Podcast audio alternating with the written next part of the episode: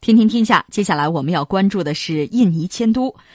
印度尼西亚规划部长在四月二十九号的内阁会议后宣布，总统佐科维多多已决定迁都。他介绍，佐科打算将首都从拥挤的爪哇岛上迁出，但政府还没有选定新首都地点。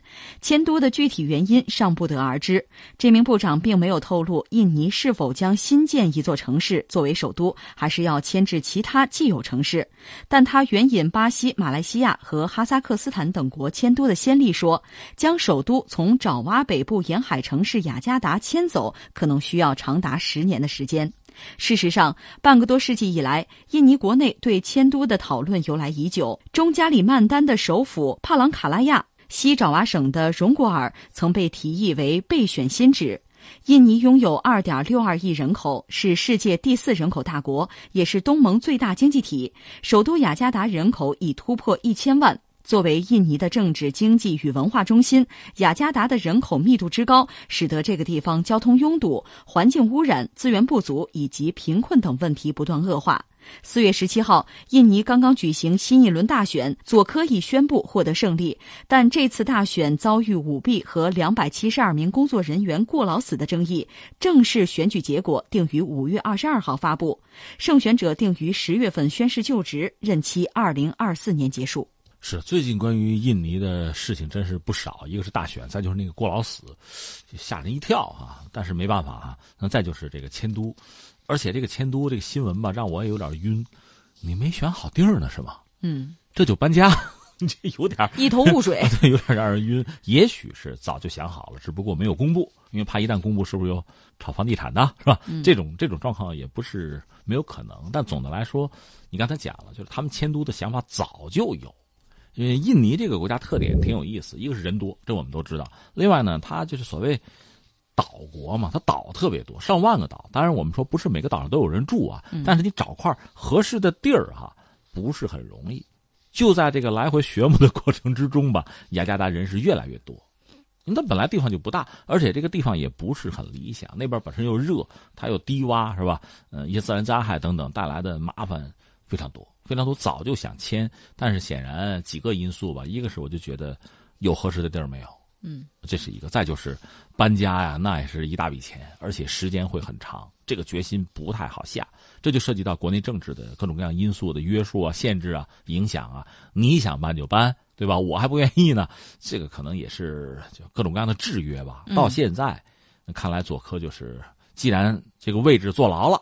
这总统连任没有问题了，那下面这事儿我还真得得做了。嗯，这也算是百年大计是吧？就把这事就做了，下了决心。但这个决心其实不是很好下，在哪儿了？迁都这个事情吧，我们就别扯中国了。你看，在中国历史上讲，涉及到迁都那非常多，迁都的考量和动机也非常多。所以我们中国，我觉得没什么可比性，放在一边不论啊。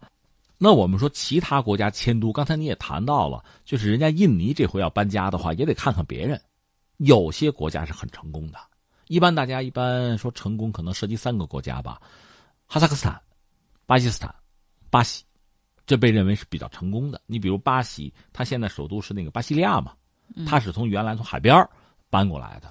这样实际上最主要的是什么呢？一个是安全，你到内地呢，就省着在海边的港口容易被攻击。是吧？呃，那搬到里边，搬到这个国家的中间吧，等于说，便于对整个国家的控制。这是他。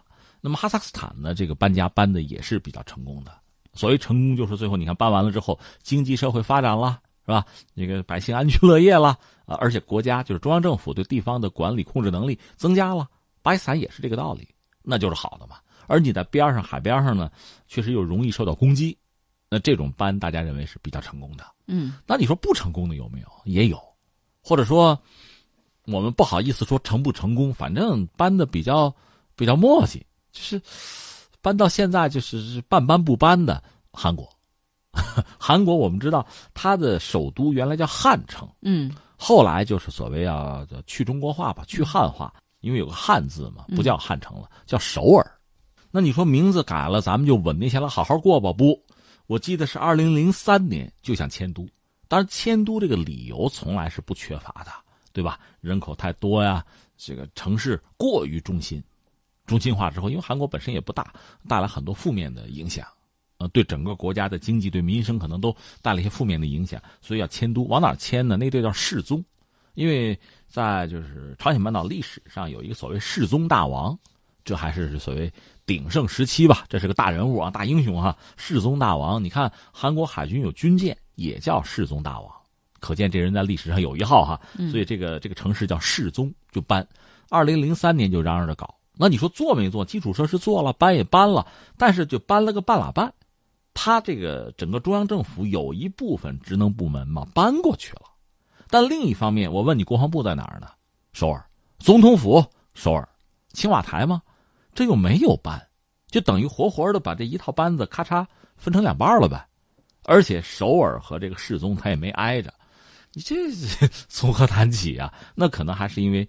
其他的很复杂的，也许并不便于为人所知的理由，就是到现在这么一个状况。那你说还搬不搬？我哪知道啊？也许换一个总统就有新的想法了。总之现在是，这是一个半拉半的状况。那我说不搬拉倒，咱退回来行吗？就是还是要这个中央的相关机关还是在一起的好吧？你这么分太远，总不合适吧？那你说它能带来更多的便利呢，还是相反呢？所以这个一般被认为不是一个很。顺利很成功的一个例子，或者说，也许是在决策上出问题了，搬到一半可能从决策上改主意了，那再搬回去吧，可能还劳神费力又要花钱，那就先这样。也许是这个样子，当然我们也不好说，他这个迁都迁了半拉半呢，对韩国的经济社会发展产生了多么负面的影响？比如说 GDP 掉了多少个点，好像也谈不上。但是这么个半拉半的状况，总让人觉得是不完整嘛。嗯。所以你看，现在又轮到了印尼，印尼怎么办？我们就拭目以待。当然，我要说呢，一个国家迁不迁都，这里边考虑的因素是特别多的。往往很多国家呢，它在高速发展的过程中，你比如有些国家，你比如英国，这估计迁伦敦不太可能了。它这个国家很稳定，这个稳定我加一个引号是什么意思呢？你说经济再有大的扩张，再有大的发展，不大现实，不大可能，只是在逐步萎缩之中。你比如美国经济，它也是相对稳定吧？你说再翻几个点啊，蹭蹭蹭再高速增长，不太现实。在这个状况下，它其实就传统的区划也好，首都也好，也就这样了，没有改变的必要。相反，恰恰这些国家经济社会发展有高速增长的可能性。在这个过程之中呢，就是传统在一个国内，它传统这个这个结构在发生变化，区域经济啊，政治的这个结构在逐渐的发生调整。在这个时候。另外呢，传统的首都，因为在这个城市化过程之中呢，就聚集大量的人口啊、资本啊、项目啊，就是最后导致压力过大，甚至能源、交通等等污染，这都变得很紧张。它确实就有迁都的必要了，嗯，就是这样子。那每个国家国情是不一样的，而且在经济社会发展之中又有不同的阶段性。你比如我想搬，现在我没钱，或者说我现在搬怕出现社会的动荡，那就别搬。那有的时候呢，正是因为有动荡，我搬吧，搬了之后能够平息这些问题，那就抓紧搬。它有这些因素在，所以这是一个挺复杂的事情。嗯，我们也很难用简单的用好啊坏呀一概而论。那就祝他们好运吧。对，所以说任何重大的决策都需要权衡成本和收益哈。迁都也是这样，除非是利大于弊，否则的话，你迁都可能并不能给这个国家的发展注入太多的动力。但是至于为什么这次要离开雅加达呢？我看到也有媒体在说，说这个迁都的原因啊，可能是和雅加达下沉和人口密度过大是有关系的。而且这个是不是迁都这个问题哈，已经是讨论了六十多年的时间了。是这样，雅加达的问题早就有。对，所以从这个角度讲，人家迁是有道理的，不是为了别的，就是为了这个国家继续的稳定的发展，也是为了雅加达人，因为人口现在太多，它整个这个确实在下沉，就是这个路降啊、沉降这个问题很大，所以理由很充分。那下面的问题就是往哪搬？嗯，呃，用多长时间搬？大概能花多少钱？能不能承担得起？就这些问题。嗯。